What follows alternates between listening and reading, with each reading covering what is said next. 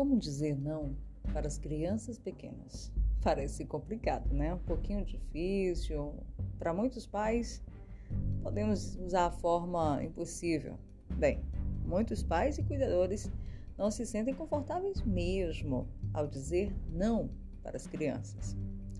Alguns acham que isto cria traumas desnecessários. Então, vivem angústia. Como colocar limites? Como ensinar respeito a disciplinar sem ter totalitário?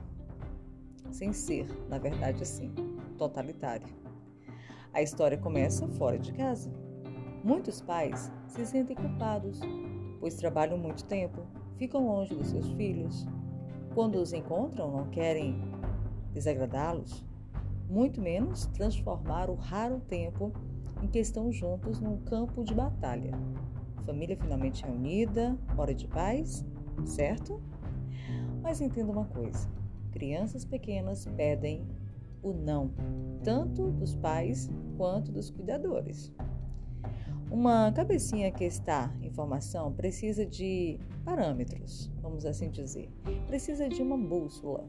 E quando percebe que está faltando um norte, usa diferentes formas de expressão, sim, para recuperar a sua segurança afetiva e não se perder no caminho.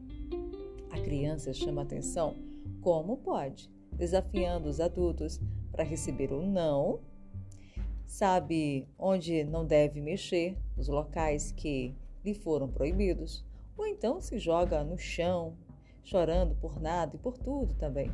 Se recusam a comer, a entrar no banho e depois que finalmente entram, não querem mais sair. Xiii, isso é verdade.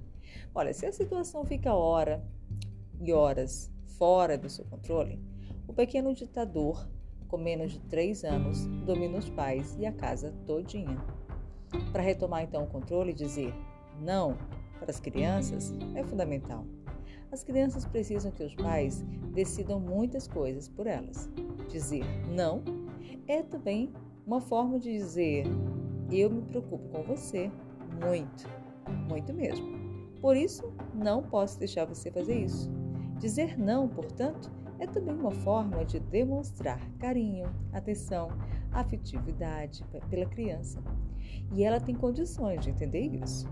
Por isso, muitas das vezes, pede o que podemos definir como não afetivo. Dito com firmeza, coerência, carinho e amor, o não, na hora certa, pode ser a palavra mais amiga que podemos expressar para quem, de fato, amamos.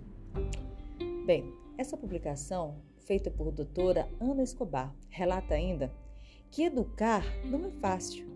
Dizer não pode ser uma tarefa complicada. Descomplique, tá bom? Descomplique. Aprenda também com as crianças.